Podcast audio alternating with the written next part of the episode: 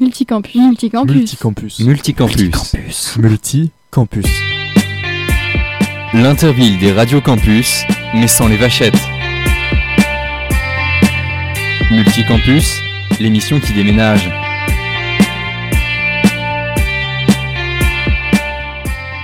Bonjour à toutes et à tous, bienvenue dans Multicampus, l'émission qui rassemble le réseau des radiocampus, l'émission produite et diffusée par ce réseau. Multicampus vous fait voyager partout en France sans que vous bougiez de chez vous et ça c'est fort. C'est la toute dernière émission de la saison et le programme s'annonce intéressant. Radio Pulsar a interviewé Emilio pour le compte de son site Always for Keyboard, un site d'actualité jeux vidéo mais bien plus encore. Radio Campus Lorraine présentera une interview de Olivier Perry, qui est directeur du Centre culturel André Malraux. On parlera programmation et avant tout, c'est Radio Campus Tour qui propose une interview.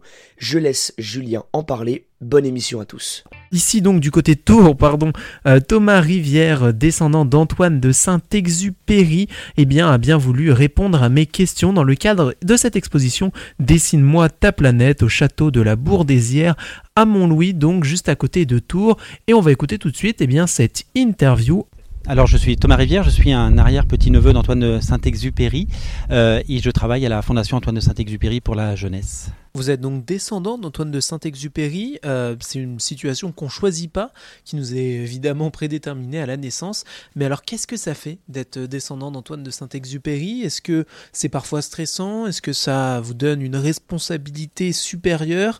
Euh, Comment vous l'avez vécu tout au long de votre vie? Alors, euh, je suis en effet euh, un arrière-petit-neveu d'Antoine de Saint-Exupéry, mais c'est quelque chose qui a toujours fait, partie de ma famille, si vous voulez. Et donc, c'est vrai que euh, je voyais pas forcément la différence étant enfant ou, même adulte. Et euh, voilà, c'est simplement, euh, euh, on a eu la chance de, de pouvoir créer des choses, créer une fondation notamment. Et j'ai eu la chance de pouvoir la rejoindre pour pouvoir contribuer à perpétuer, perpétuer l'œuvre et la mémoire d'Antoine de Saint-Exupéry.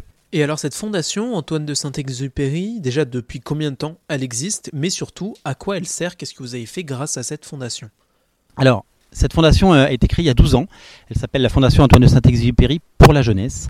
Et cette fondation a pour but de euh, financer ou soutenir des projets éducatifs partout dans le monde pour euh, rendre un petit peu de ce, toute cette œuvre d'Antoine de Saint-Exupéry et pour pouvoir euh, ben, financer des projets éducatifs partout dans le monde et peut-être donner euh, euh, leur chance à des personnes qui n'auraient pas eu accès à l'éducation.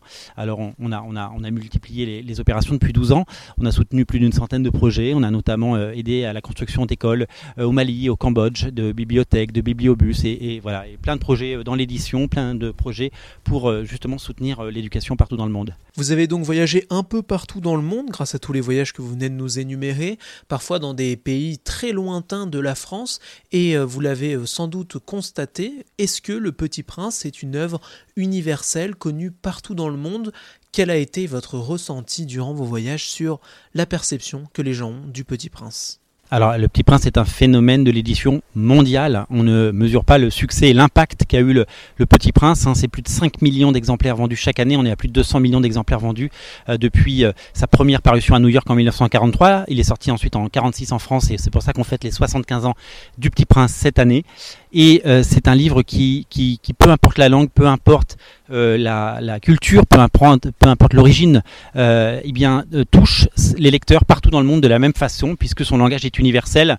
Et c'est un livre qui fait aujourd'hui rayonner la France, fait rayonner la francophonie. Et Le Petit Prince est aujourd'hui un des livres les plus lus dans le monde. Et depuis les 75 ans qu'existe Le Petit Prince, il y a évidemment eu la version qui est sorti il y a 75 ans, la version on peut dire classique, euh, mais depuis il y a plein de versions qui sont développées sur même d'autres supports que le papier, euh, plein de versions, plein d'éditions différentes pour toucher différemment euh, la jeunesse. Est-ce que vous pouvez nous en parler? Oui, parce que le, Petit Prince est un phénomène depuis euh, 75 ans, mais le Petit Prince, euh, oui, vit à travers des éditions différentes, des éditions anniversaires. Cette année, on va faire une très belle édition anniversaire à la fin de l'année euh, pour les 75 ans du Petit Prince, qui sortira évidemment chez Gallimard. Et en fait, ben, les éditeurs du monde entier rivalisent d'ingéniosité pour mettre en valeur cet ouvrage et nous proposer des éditions. Ça va du livre pop-up, où il y avait des dessins qui sortaient de l'image avec des pliages papier absolument magnifiques, à des livres audio on se souvient de la version de Gérard Philippe que, beaucoup ont écouté. Aux États-Unis, c'est Viggo Mortensen du Seigneur des Anneaux qui a fait l'adaptation, qui récite Le Petit Prince. Voyez, donc dans chaque pays, il y a des éditions différentes, il y a des, des, versions différentes, il y a une richesse folle et ce qui fait que le livre continue à, être offert et continue à voyager. On parle donc des 75 ans du Petit Prince et ces 75 ans sont célébrés ici. Nous sommes dans le parc du château de la Bourdesière avec un événement qui est mis en place à partir d'aujourd'hui. Est-ce que vous pouvez nous en parler un petit peu? Qu'est-ce qui se passe ici dans le parc de ce somptueux château? Alors on a la chance d'avoir une, exposition merveilleuse pour les 75 ans euh, du Petit Prince euh, au château de la Bourdesière. C'est une exposition conçue et créée par les équipes de Dérol euh, qui ont utilisé ce château, son cadre magnifique, sa forêt et toutes ses structures pour proposer un voyage, pour proposer 10 étapes sur le thème de l'écologie positive. Et le Petit Prince est le guide de cette exposition et nous avons associé l'imagerie du Petit Prince, évidemment, très poétique, très belle, d'après les illustrations d'Antoine de Saint-Exupéry et les planches d'Hérol euh, qui sont évidemment euh, portées vers la nature et vers la découverte. Et donc du coup cette exposition a pour but évidemment de nous proposer euh, un voyage à travers les gestes simples qui, font, qui feront le monde de demain. Le, Petit Prince est un, est un acteur du monde de demain et c'était important que le Petit Prince soit dans cette exposition et à travers dix étapes vous allez bah, découvrir et apprendre pour les familles, les enfants, les gestes de, pour préserver la planète, cultiver son jardin, faire attention à l'eau qu'on consomme, etc et l'importance euh, de l'environnement euh, qui nous entoure. Vous venez de le dire, une exposition sur le thème de l'écologie, mais alors pourquoi avoir mené euh, et mêlé l'écologie au Petit Prince dans ce lieu Quel a été le lien et pourquoi est-ce que eh bien, c'est l'écologie que vous avez choisi pour cette exposition? Alors, le Petit Prince, dans le Petit Prince, Antoine de Saint-Exupéry parle de prendre soin de sa planète. C'est vraiment une notion qui revient très souvent. Et euh, il écrit que quand on se lève le matin, il faut faire sa toilette, puis il faut faire la toilette de sa planète. Et Antoine de Saint-Exupéry est un visionnaire. Antoine de Saint-Exupéry est quelqu'un qui voyait le monde vu d'en haut, puisqu'il a beaucoup volé, évidemment. Euh, euh, il a volé pour l'aéropostale, il a volé, évidemment, quand il a combattu pour la France libre.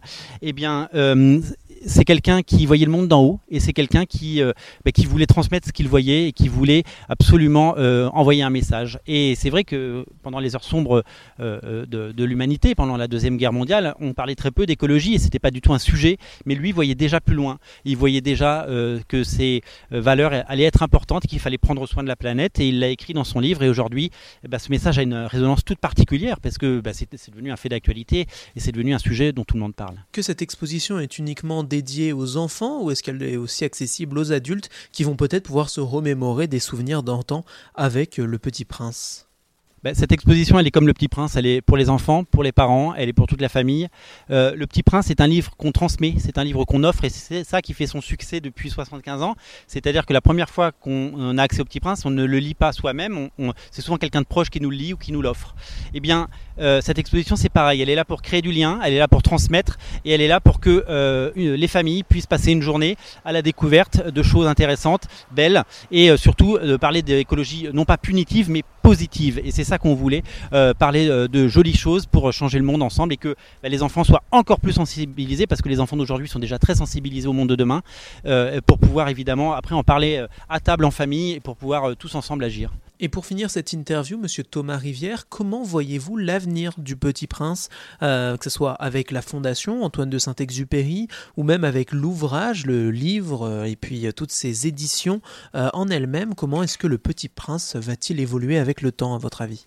Alors nous, on a le, Petit Prince, le livre va continuer évidemment son incroyable aventure partout dans le monde, puisque euh, chaque année il s'en vend euh, des millions d'exemplaires et que euh, chaque année de nouvelles personnes découvrent, découvrent l'œuvre. Et, le Petit Prince va continuer à voyager, tout comme cette exposition qui doit voyager, qui va aller au Japon, qui va aller dans plusieurs aéroports, puisque nous allons bah, le message de cette exposition, les panneaux vont pouvoir être transposés dans d'autres lieux et on va pouvoir présenter cette exposition partout dans le monde.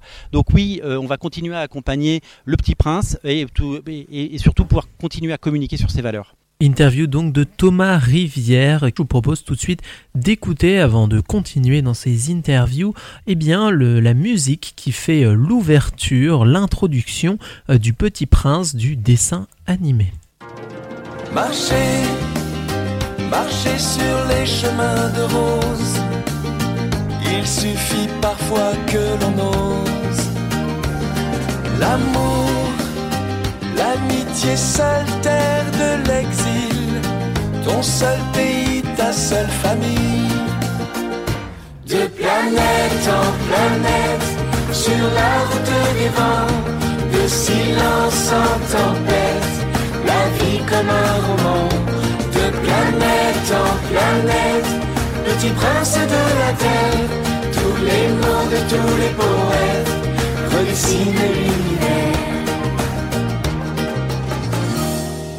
Le Petit Prince est à l'honneur de cette émission Sortez sur Radio Campus Tour 99.5 FM et donc euh, dans le cadre de cette exposition Dessine-moi ta planète au château de la Bourdésière. Donc c'est du côté de Montlouis juste à côté de Tours vous l'aurez compris et euh, donc une exposition Dessine-moi ta planète, l'écologie racontée aux grandes personnes euh, ainsi qu'aux enfants et par les enfants ou comment agir pour une écologie positive. C'est avec des rôles, nature, art et éducation. Et donc effectivement dans cette exposition qui est divisée en une dizaine d'étapes au niveau du château de la Bourdésière, le château de la Bourdésière, eh bien vous avez de nombreuses étapes pour voyager dans le parc de ce très beau château engagé dans l'écologie et un livret que j'ai entre mes mains vous sera donné à l'entrée et oui pour permettre aux enfants de découvrir sur ces 10 étapes et de jouer de façon ludique. La nature est un terrain d'aventure ou encore l'étape 2 l'inattendu,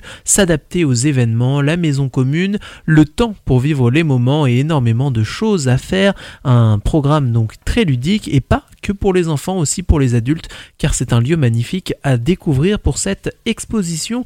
Et ce lieu, justement, il est mis en avant par quelqu'un qui le crée, qui le façonne, qui le contemple chaque jour. Donc, c'est euh, Louis-Albert de Broglie, qui est le, le propriétaire de ce château, euh, qui nous en parle donc de ce château ainsi que de cette exposition qui se tient dans son château. Est-ce que vous pouvez me parler de l'endroit dans lequel on est, ce château de la Bourdésière, ici à Montlouis, en Indre-et-Loire?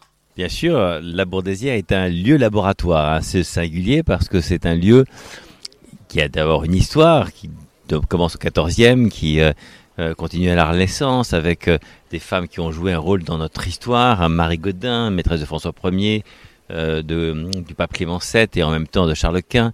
Serait née sa son arrière-petite-fille euh, euh, Gabrielle d'Estrée qui serait née à la Bourdésière, non pas à Cœuvre en Picardie. Et puis, c'est un lieu où, au 19e, on reconstruit la Bourdésière, on demeure rené en Renaissance, mais dans les communs, nous sommes au, au, au 16e. Euh, dans les, à l'intérieur des, des caves, nous sommes au, au, au 14e, derrière le château. Et puis, le potager est du 19e, le parc est du 19e. Et là, on comprend que on a une sorte de transversalité du temps, de l'architecture, des paysages. Et en même temps, on, commence à déjà percevoir le lieu laboratoire qui est devenu laboratoire, la Labourdésière avec ses jardins.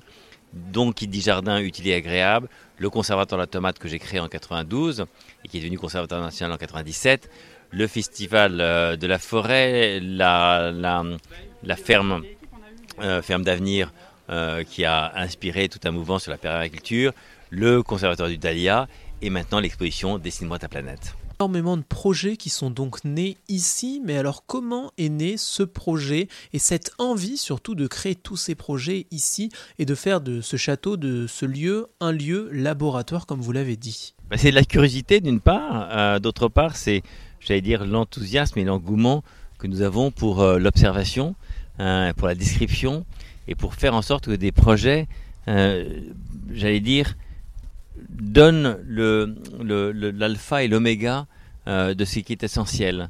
Ce qui est essentiel, effectivement, c'est de préserver, mais en même temps, c'est de rêver, c'est de s'émerveiller, c'est de comprendre, c'est d'apprendre, et puis c'est de transmettre. Donc, on- on a effectivement ici tous les ingrédients de cette alchimie qui nous relie à la nature, nature, art, à l'art et à l'éducation au sens de l'innovation, de la transition et de la transmission. Et comment s'est faite la rencontre avec la Fondation Antoine de Saint-Exupéry ainsi que la naissance donc de ce projet et de cette exposition ici? Alors la Fondation Saint-Exupéry, d'abord ce sont des amis avec qui on se connaît et en, en fin novembre dernier, ils m'ont dit voilà, on, pour les 75 ans du Petit Prince, est-ce qu'on peut pas imaginer une, une exposition ensemble? Et donc en lisant le texte du Petit Prince, j'ai pris la mesure et l'importance euh, de ce qu'était cette euh, posture multiples que nous propose Saint-Exupéry à travers ce conte et du Petit Prince lui-même. Et donc ce sont ces dix étapes, expériences, jeux de piste, avec dix grandes installations majeures dans le potager, euh, dans les caves de la Bourdésière, dans le parc de la Bourdésière. Et alors, comment s'est construite concrètement cette exposition? J'imagine que ces dix lieux euh, qui euh, constituent cette exposition permettent aux visiteurs de découvrir l'ensemble du parc de ce château. Euh, J'imagine que c'était une volonté aussi. Comment ça s'est construit? C'est effectivement partir du principe que la nature est d'abord une aventure. Tous les jours, c'est une aventure, quel que soit, grand, petit. Quand on part en vacances, on dit on va à l'aventure. Et l'aventure, c'est connaître le lieu où on va ou connaître le lieu où on vit mais en même temps c'est plein d'inattendus. Donc l'inattendu c'est cette charpente euh, qui est là, qui a été offerte par les compagnons du devoir, qui est la charpente préparatoire de la nef euh, euh, de Notre-Dame après avoir été brûlée. Donc c'est aussi inattendu, mais c'est en même temps inattendu d'écouter la musique et des chants grégoriens dans des hamacs en écoutant encore une fois la beauté de la nature rimée avec les, les, chants. Et puis en même temps c'est la maison commune, ça veut dire la maison dont on doit prendre soin euh, mais en même temps, la maison dont on doit prendre soin, c'est les écosystèmes, et donc c'est la faune et la flore. Et donc ce bois de 90 mètres qui a avalé un éléphant, c'est pour nous montrer que tout peut être permis dans cette euh, écriture du Petit Prince et en même temps dans la réalité. La réalité, c'est le temps. Il faut prendre le temps d'observer, de comprendre, de rêver, de s'émerveiller, et en même temps comprendre qu'il faut cultiver son jardin, et que l'eau fait partie de la vie, et que l'eau a des états différents que si on ne se parle pas, et c'est l'étape du lien social, eh bien on perd le, bénéfice de ça. Donc il y a ces dix sièges confidents dans le, jardin de Dahlia. Et puis ensuite, il faut descendre évidemment avec son carnet euh, et son jeu de piste, chercher son cadeau pour après aller dans les caves, dans les grandes caves, découvrir l'espace, c'est-à-dire le système solaire et les planètes du Petit Prince, pour enfin dans la boîte de l'imaginaire, dessine-moi un mouton barré, dessine-moi ta planète, poster la planète qu'on voudrait avoir pour ses enfants. C'est donc un projet et une exposition qui n'est pas destinée qu'aux enfants. Non, c'est l'écologie des enfants racontée euh, par les enfants aux adultes, mais c'est pour toutes les générations le, pacte social, le pacte avec la nature, c'est toutes les générations. Et pour finir cette interview, monsieur Louis-Albert de Broglie, euh, pour la terminer donc, qu'est-ce que vous voudriez dire à nos chers auditeurs qui nous écoutent et qui se questionnent, se réfléchissent autour de cette exposition? Comment est-ce que vous les inciteriez à venir ici pour découvrir cette exposition? Venez en famille, vous amuser, vous distraire, dessiner votre planète faire en sorte de vous perdre dans la gueule du bois, dans les entrailles de la Bourdésière, mais en même temps rêver sur un hamac, dans une maison 100% en bois, au sommet du mont Théodore, survoler la canopée et en même temps se prélasser dans un confident, dans le potager de la Bourdésière, au milieu des tomates, et se perdre à nouveau dans les caves avant que l'imaginaire vous emmène vers une autre planète l'imaginaire qui vous emmène vers une autre planète dans cette exposition Dessine-moi ta planète. Vous venez d'entendre Louis Albert de Broglie, euh, qui est donc le propriétaire du château de la Bourdésière où se tient donc cette exposition, une exposition que vous pouvez retrouver pour le moment du côté de Montlouis dans ce château du 29 juin au 15 novembre avec un tarif plein de 10 euros et un tarif réduit de 8 euros. À noter que c'est gratuit pour les enfants de moins de 5 ans, un lieu très sympa à découvrir pour une très belle exposition donc euh, et un livre que vous pourrez retrouver à la fin euh, de cette exposition à la boutique que j'ai entre mes mains euh, qui raconte toute cette exposition donc merci beaucoup à toutes ces personnes d'avoir accepté ces différentes interviews et donc merci d'avoir suivi cette ce que je vous ai raconté concernant eh bien le Petit Prince et cette exposition à retrouver du côté de Montlouis. Merci Julien de Radio Campus Tour pour cette interview. Avant de passer à la suite de l'émission Multicampus, Radio Campus Lorraine vous propose de découvrir sa pépite locale. Elle se nomme YNB Taika avec le morceau Armure.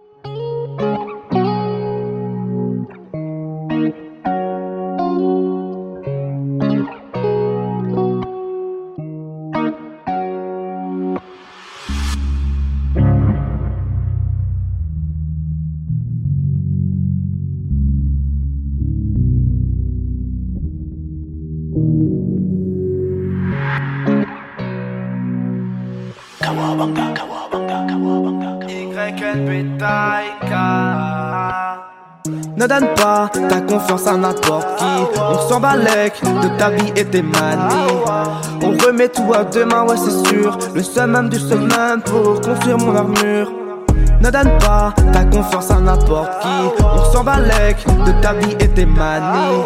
On remet tout à demain, ouais, c'est sûr. Le summum du summum pour construire mon armure. Donne-moi du temps et de l'argent, j'en veux plus. Je te fais la mise et toi l'amour, c'est ton passe-temps. Plus dans l'espoir de rallumer la light. Avec toi, c'est pas everyday, c'est toute la night. Ça crie qui craque derrière la porte, elle crie qui Paris, c'est meuf saine. Dans ton cul en jeu toute la semaine, je veux juste une histoire pour elle. 10 piges, 20 piges, on est bon. Recale ta bitch, tout est bon. Je dis tant pis si tu tournes la page. La haine dans la cage, me couche tard je fais mes tâches. À l'aise, à l'aise, talentueux comme Fatih. En fait, si t'es grave bonne, pas besoin d'un alibi. Ouah, toi et moi, ouah, toute la night. Ah, ouah, avec toi, je veux renforcer mon cœur dans du Kevlar. Pour toi on pèse, finalement je suis mauvais Trop de rancœur envers les billets mauvais T'as intérêt de pas tout foutre en l'air T'as intérêt de pas tout foutre en l'air ne donne pas ta confiance à n'importe qui. On s'en balèque de ta vie et tes manies. On remet tout à demain, ouais, c'est sûr. Le summum du summum pour construire mon armure. Ne donne pas ta confiance à n'importe qui. On s'en balèque de ta vie et tes manies. On remet tout à demain, ouais, c'est sûr. Le summum du summum pour construire mon armure. Vous venez d'écouter euh, la pépite locale choisie par Radio Campus Lorraine, c'est YNB Taika et son morceau Armure. Et tout de suite, dans Multicampus, euh, on part avec Radio Pulsar découvrir Emilio et son site Always for Keyboard. Salut Emilio, comment vas-tu? Bien et toi?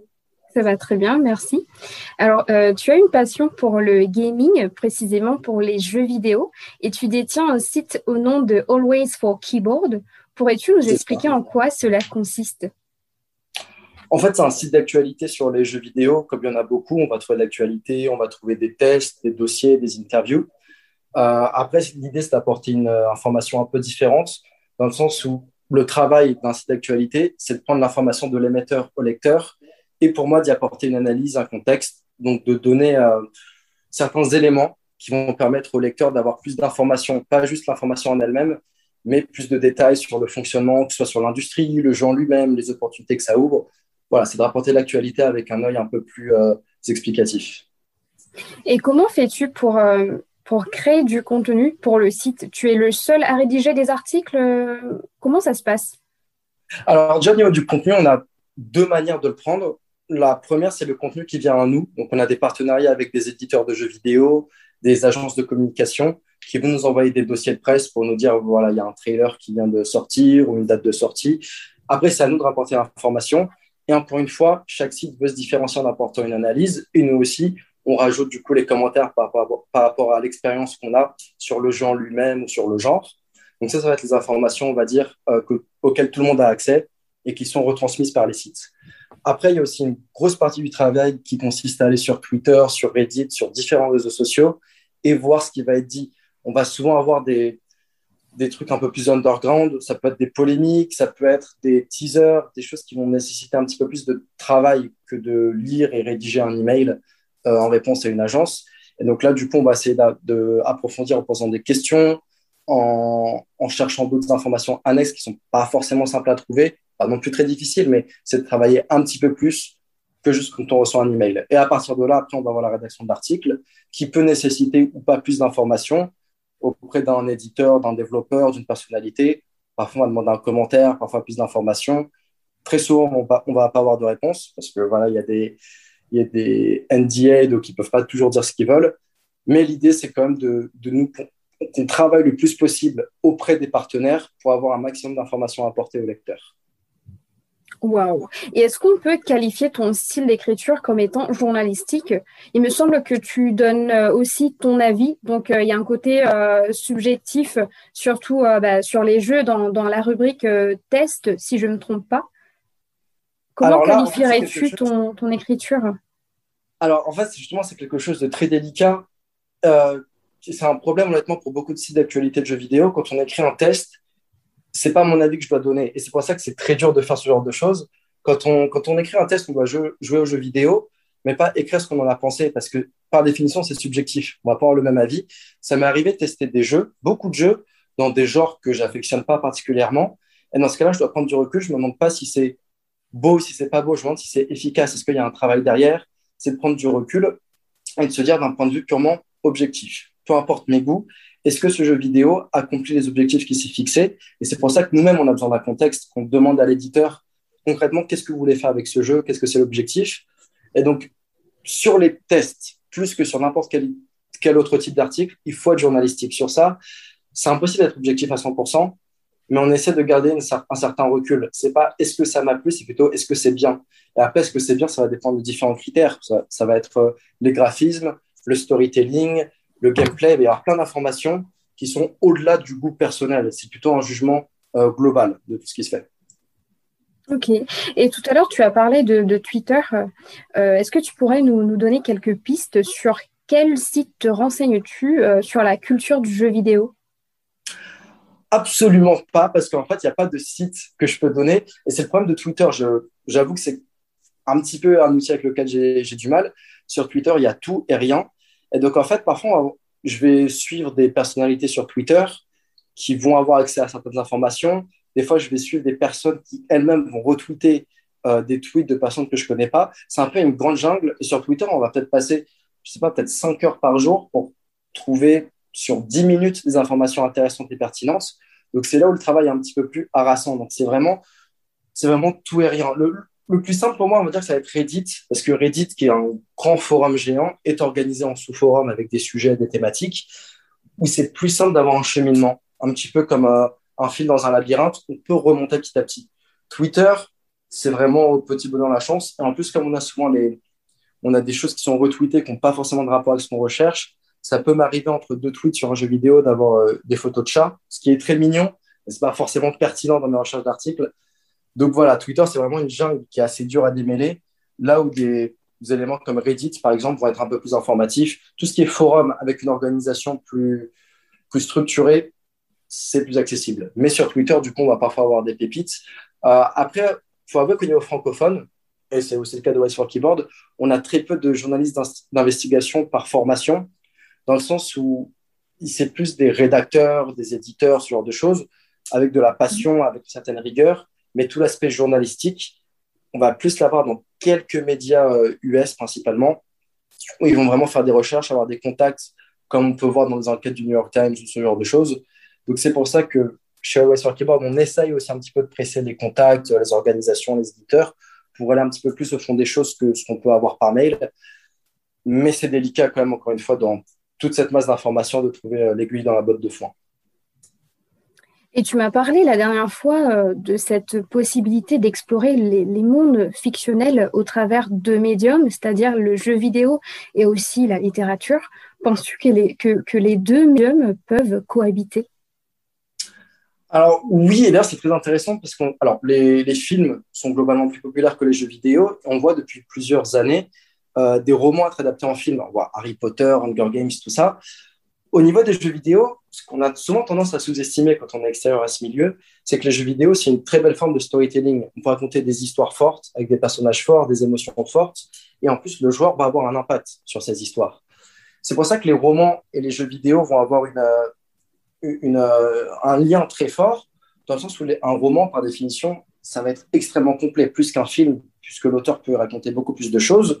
Et je pense que l'exemple le plus célèbre qu'on peut avoir euh, aujourd'hui, même dans l'histoire du jeu vidéo, ça va être la saga The Witcher, donc, euh, qui a été adaptée en série sur, Netflix euh, en fin 2019. C'est sorti la première saison.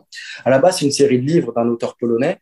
Et ça a été adapté euh, du coup sur la dernière décennie par le studio CD Projekt Red en Pologne. Et le troisième opus a rencontré un succès énorme parce que le jeu, et j'ai pas honte de l'avouer, c'était aussi mon cas, a fait tirer quelques larmes à des personnes parce qu'on va avoir des histoires riches, on va avoir des musiques d'ambiance comme on peut en trouver dans les films. On va avoir Hans Zimmer, par exemple, dans Interstellar ou des trucs comme ça. Il y a des équivalents dans le monde du jeu vidéo. Et c'est plus une expérience qu'on vit qu'un jeu auquel on joue. C'est vraiment une convergence de différents médiums qui fait qu'au final, quand on en ressort, quand on arrête le jeu, on se pose des questions. On se dit, euh, waouh, on va pas jusqu'à remettre notre vie en question, mais on a l'impression d'avoir vécu quelque chose de presque transcendantal, tellement c'est un impact. Après, on va avoir des jeux comme Call of Duty qui sont très bien, mais c'est plus pour se défouler. On tue des gens avec des fusils, on achète euh, des apparences, c'est sympa, voilà.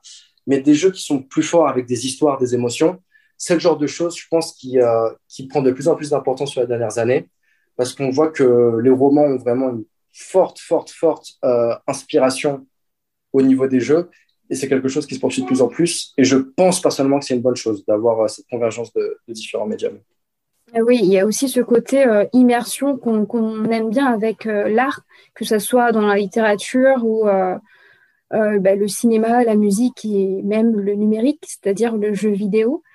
Et c'est quelque chose qui, est de plus en plus important, on va dire, ne, ne serait-ce qu'avec la réalité virtuelle ouais, on a beaucoup plus de technologies qui nous permettent d'aller encore plus au fond des choses.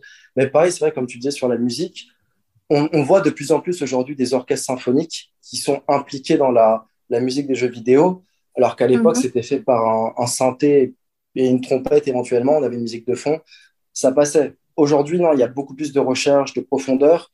Et voilà, au niveau de l'immersion, c'est clair que c'est hyper important. Et d'ailleurs, on le voit aujourd'hui à, à, Paris, dans des grandes villes, on va avoir des concerts de jeux vidéo parce que les musiques sont tellement énormes qu'elles ah dépassent le, média dans lequel elles ont été trouvées. Ah, ça, je ne savais pas. Des concerts de jeux vidéo? Waouh Voilà, alors euh, notamment, je crois que c'est l'Orchestre national danois. Alors, j'ai plus le nom complet parce que c'est un nom un peu précis, mais l'Orchestre national danois qui a fait des concerts euh, tant sur des films euh, fantastiques comme Le Hobbit mhm. que sur certains jeux vidéo, je ne sais plus lesquels. J'avoue que je les ai plus en tête là. Mais effectivement, c'est bien quelque chose qui, qui est tellement populaire aujourd'hui. On a de plus en plus de gens qui jouent à des jeux vidéo.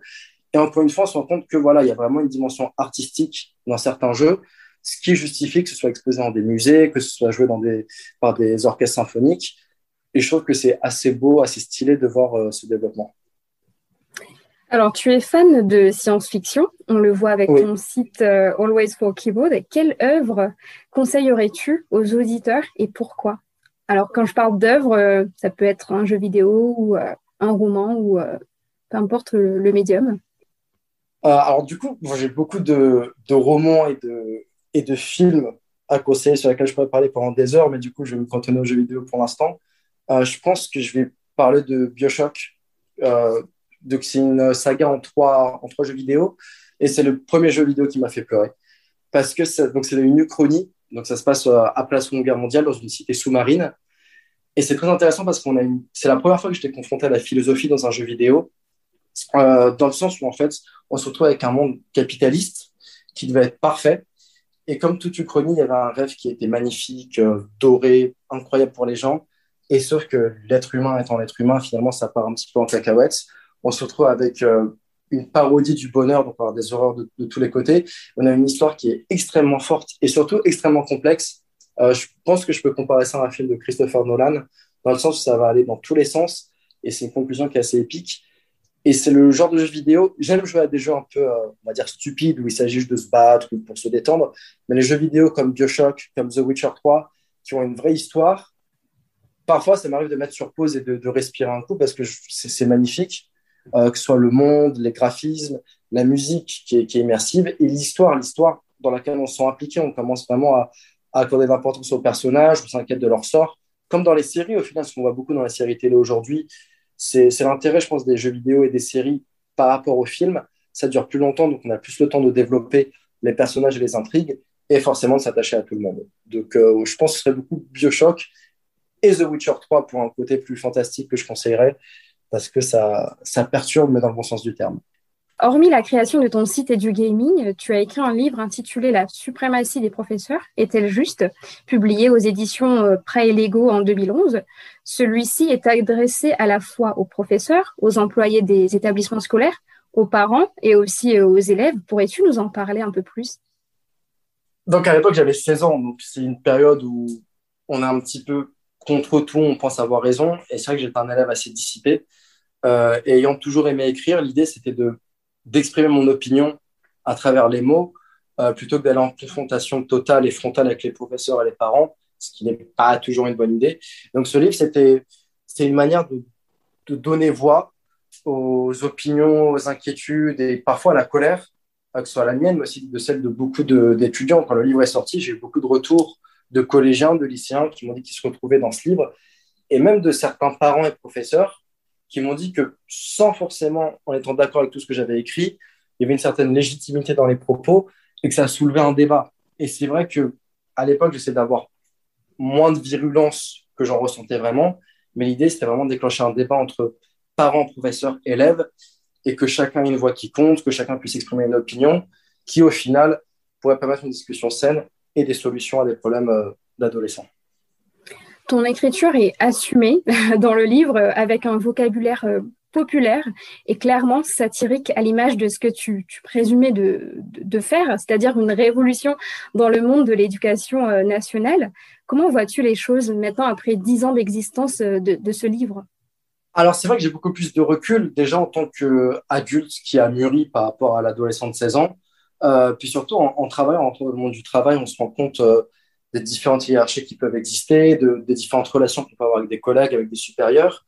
Je pense que, encore une fois, le, livre a toujours un intérêt dans le sens qu'il était là pour susciter un débat, pour poser des questions. Est-ce que toutes les questions sont pertinentes? Je pense pas. C'est le, le, propre des adolescents, qu'on ait 16 ans, 13 ans, peu importe.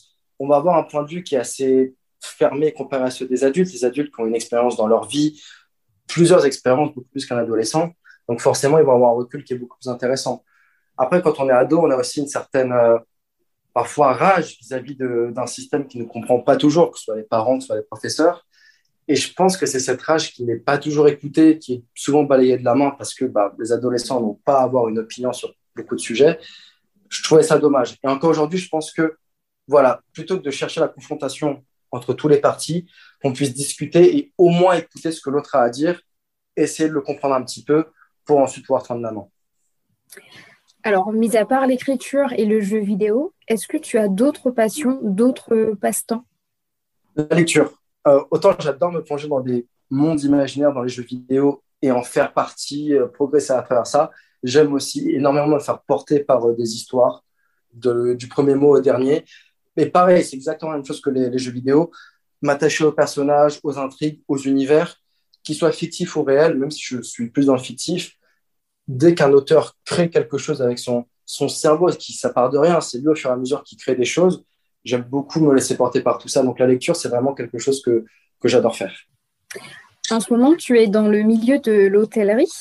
Quels sont tes projets futurs? Penses-tu évoluer dans le milieu du, gaming ou celui de, l'écriture? Je pense que oui. Euh, quand j'ai créé Always for Keyboard en 2014, c'était vraiment sur un coup de tête presque. Même si j'avais des, raisons, encore une fois, c'est que j'exposais au début, c'était quelque chose que j'avais jamais fait. Aujourd'hui, après toutes ces années, je pense avoir euh, acquis de l'expérience dans le milieu, des contacts et aussi beaucoup de recul. Tout à l'heure, on parlait d'objectivité euh, quand on fait un test de jeu vidéo, c'est pas quelque chose qui est venu comme ça. D'abord, c'est une critique que j'avais envers d'autres sites et que j'ai appliqué à moi-même pour aller au, meilleur des choses. C'est quelque chose que je compte encore faire aujourd'hui et à l'avenir. Me dire, OK, je pense que j'ai atteint un niveau qui est plutôt décent en écriture, euh, en rapport d'actualité des jeux vidéo, mais c'est pas suffisant. Je suis meilleur qu'hier, mais je vais être meilleur demain. Et tout ça en continuant de, progresser, en faisant évoluer l'entreprise, bien entendu, mais aussi en apportant un, meilleur contenu toujours à nos lecteurs. Eh bien, merci beaucoup, Emilio. Et je te dis euh, bonne continuation. Merci, merci beaucoup pour l'interview. On remercie Radio Pulsar pour cette interview. Avant de passer à la suite de Multicampus, on va écouter la sélection de l'artiste engagé. Euh, c'est un morceau de Kenny Arcana. Le morceau s'appelle Boussole et euh, c'est une sélection artiste engagé fournie par Radio Campus France.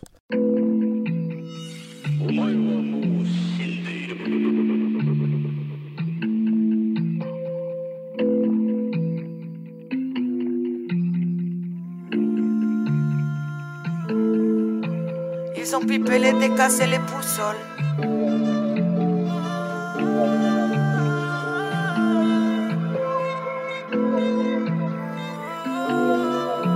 Le monde est violent, le monde est violent, le monde est violent.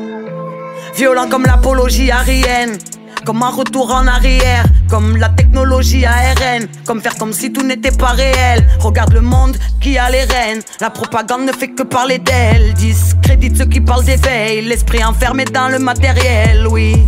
C'est celui qui te veut du mal que tu finiras par croire. Hein. Les moutons suivent le troupeau, le berger mène à l'abattoir. Hein. Qui peut te sauver à part toi? Personne n'effacera l'ardoise. Ne les laisse pas te troubler, parce que douleur n'a pas de voix, qu'elle a le souffle coupé. Violence invisible frappe de plein fouet. Liberticide, nos droits sont trop bafoués. On dirait que tu as baissé les bras, mon frère. On dirait que tu as baissé les bras, ma soeur. Replace ton cœur dans son élan, on est ensemble. Ils ont pipé les décasses et les boussoles. Mon ami, tu n'es pas tout seul. On est là et on n'est pas tous morts. Non, non. On sait que tout part en live puis qu'on est tout gosse. Violence invisible, on connaît par cœur. Leurs cadeaux sont plastiqués, un mouvement d'âme suffit pour baptiser. Incompris et mal, fut comme l'antivax. Parmi les vaccinés, les plus apeurés deviennent des tyrans. Répètent par cœur même pas leur propre tirade. Faudrait qu'on les rejoigne dans leur tout petit rang. Plutôt la mort que cette vie-là. Immensité, immensité me régénère. Y a pas de hasard, tout se lit. Ici bas, ici bas, ici bas, tout dégénère. Et le berger mène à la boucherie. Tout ce qui est rejoindra l'éphémère. Oui, le monde est vénère, le monde est vénal. C'est sous les éclairs que j'ai séché mes larmes pour retrouver mes pages, m'éclaire à la bougie. Violence invisible frappe de plein fouet. Douleur inavouée restera tatouée. On dirait que tu as baissé les bras, mon frère. On dirait que tu as baissé les bras, ma soeur. Remets ton cœur dans son élan, on est ensemble. Ils ont pipé les décasses et les boussoles. Mon ami, tu n'es pas tout seul. On est là et on n'est pas tous morts. Non, non. On sait que tout part en live puis qu'on est tout gosse. Violence invisible, on connaît par cœur.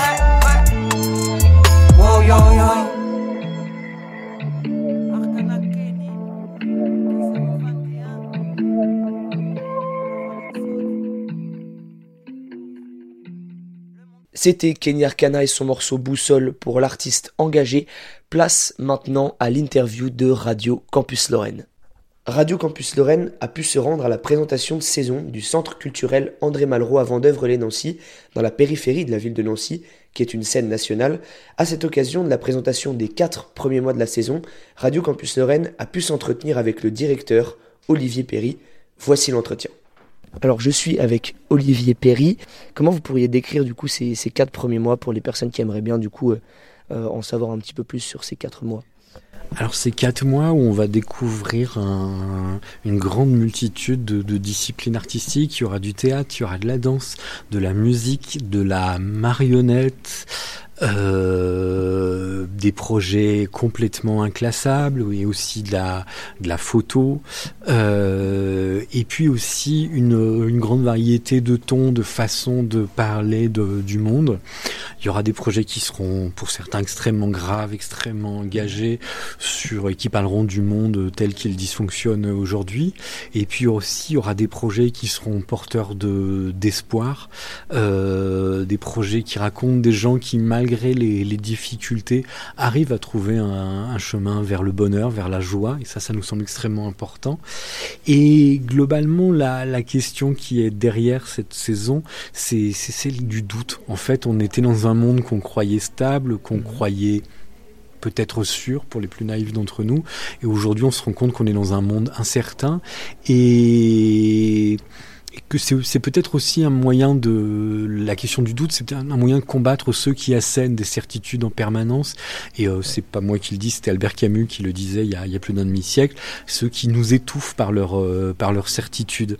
Et euh, on a besoin de douter. En fait, on a besoin de se poser des questions sur qui on est, qu'est-ce qu'on fait, où on va, individuellement, collectivement, et peut-être que les meilleurs douteurs qu'on puisse trouver dans nos sociétés, ce sont les artistes eux-mêmes, parce que parce qu'ils inventent, ils questionnent en permanence.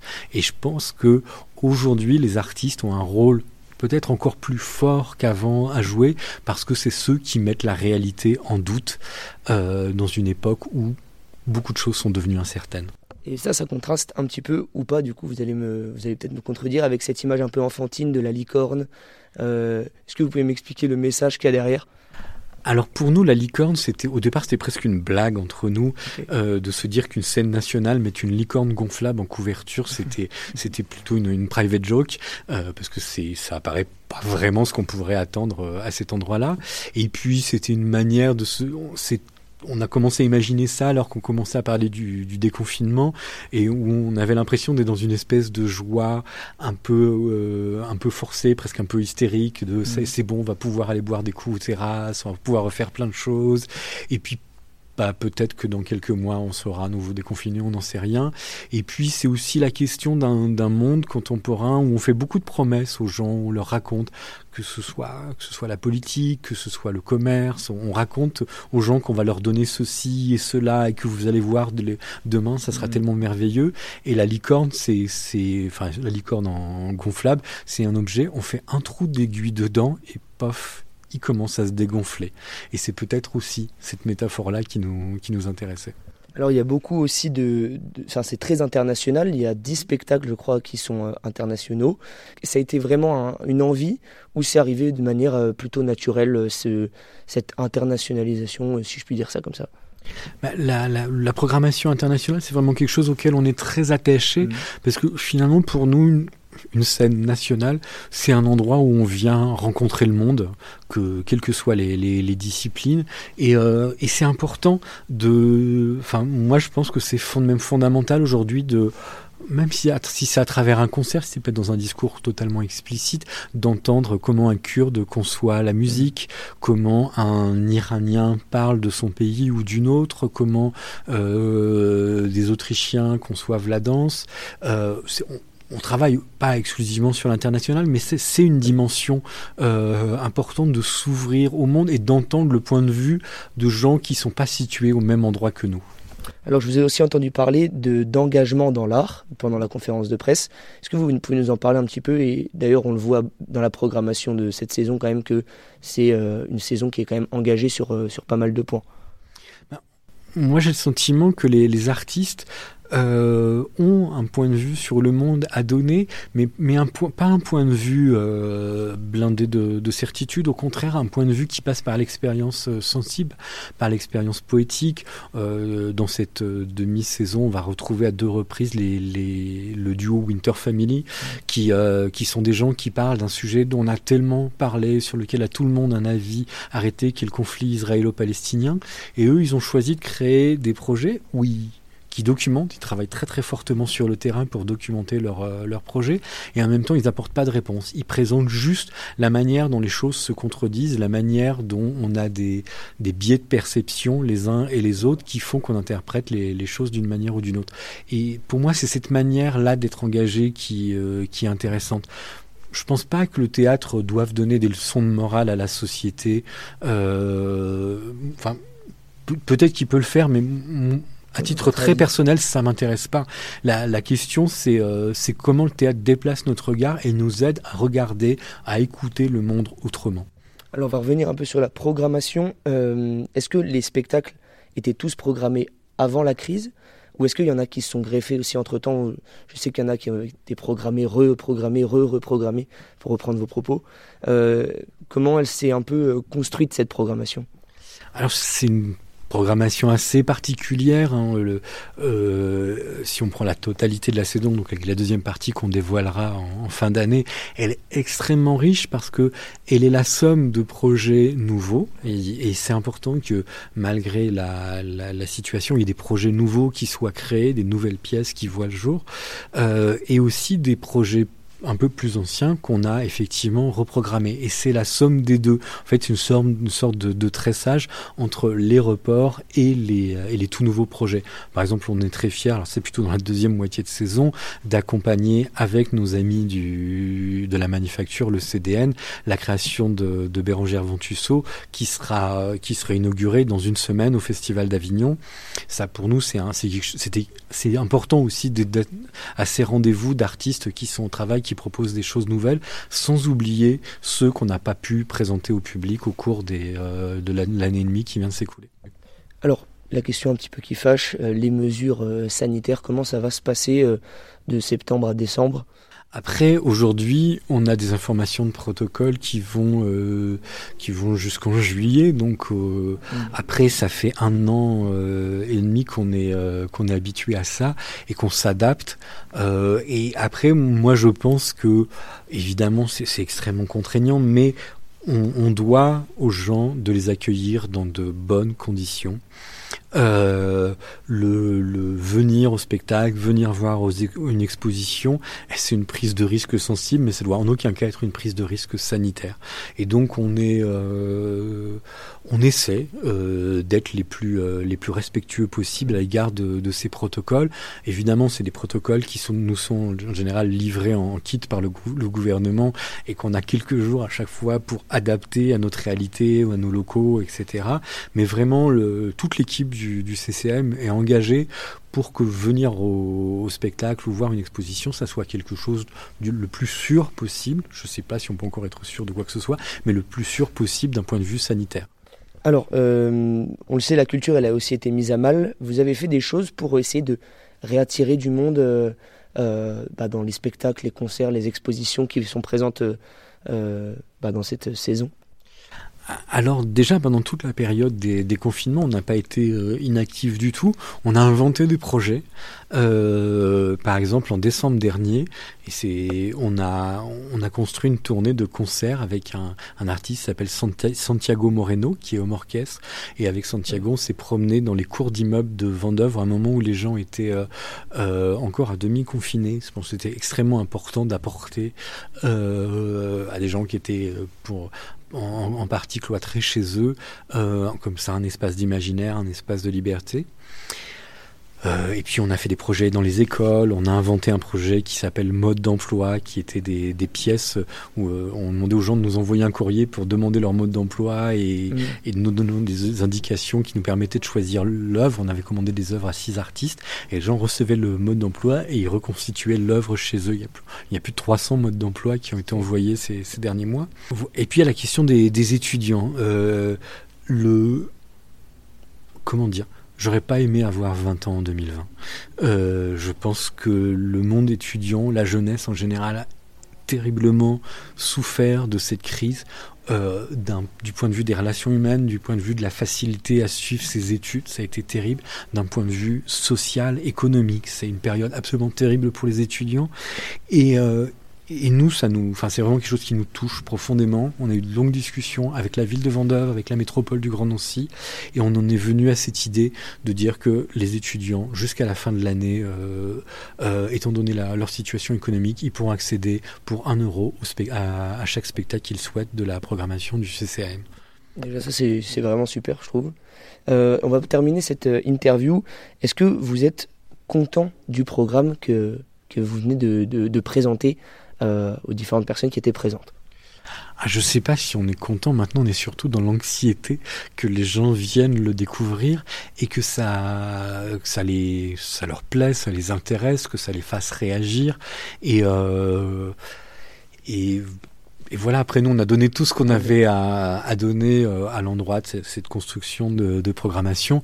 Et maintenant, c'est un peu comme pour la sortie d'un film. Maintenant, on a, on a envie que les gens euh, les plus nombreux, les plus divers possibles, euh, que ce soit en termes de, milieu social, d'origine, de génération, aient envie de, de, venir au CCAM ou dans les différents rendez-vous qu'on qu'on donne pour découvrir. Parce que je pense que Aujourd'hui, euh, on a vécu ces, trois confinements. J'espère de tout cœur qu'il n'y en aura pas un quatrième. Euh, et ça nous a éloignés les uns des autres. Ça nous a terriblement éloignés. La, pandémie nous a fait parfois concevoir que l'autre était un danger potentiel, était un problème. Et je pense qu'on a besoin dans notre société, et peut-être aussi que ce qui s'est passé le week-end dernier, enfin les deux week-ends derniers avec cette abstention extrêmement euh, préoccupante aux élections le raconte, on a besoin d'endroits euh, de commun, d'endroits où on vient partager des choses, d'endroits où on fait société.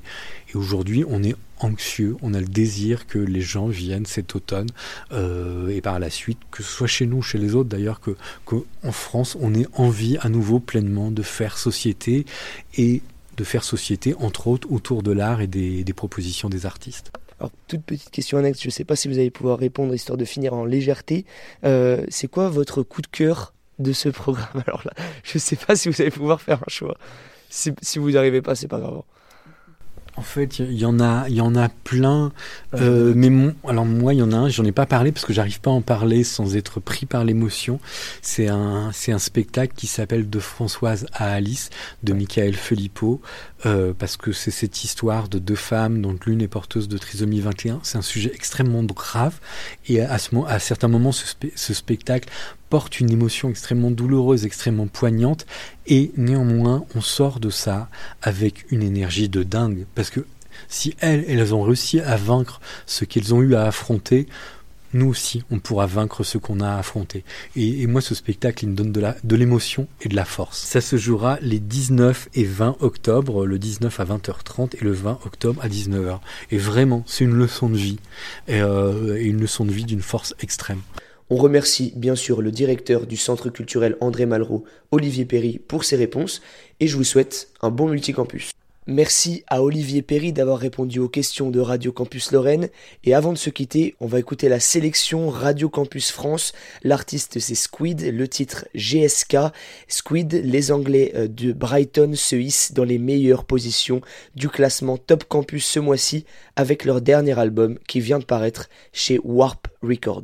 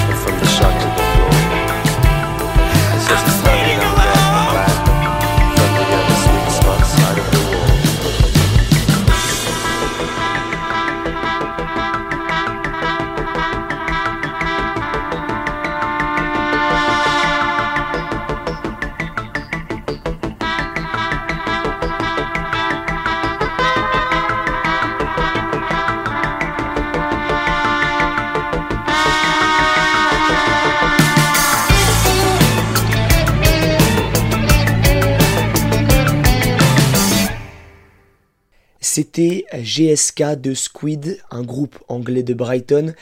Le morceau a été proposé par Radio Campus France, autant vous dire que c'est une valeur sûre. Il est à présent l'heure pour Multicampus de prendre des vacances afin de se ressourcer et de revenir plus fort l'année prochaine. On espère que cette émission vous aura plu. Il faut bien sûr remercier Radio Campus Tour, Radio Pulsar et RCL, Radio Campus Lorraine, pour leur participation qui ont permis eh bien, la réussite de cette émission. Je vous souhaite un excellent week-end et à bientôt.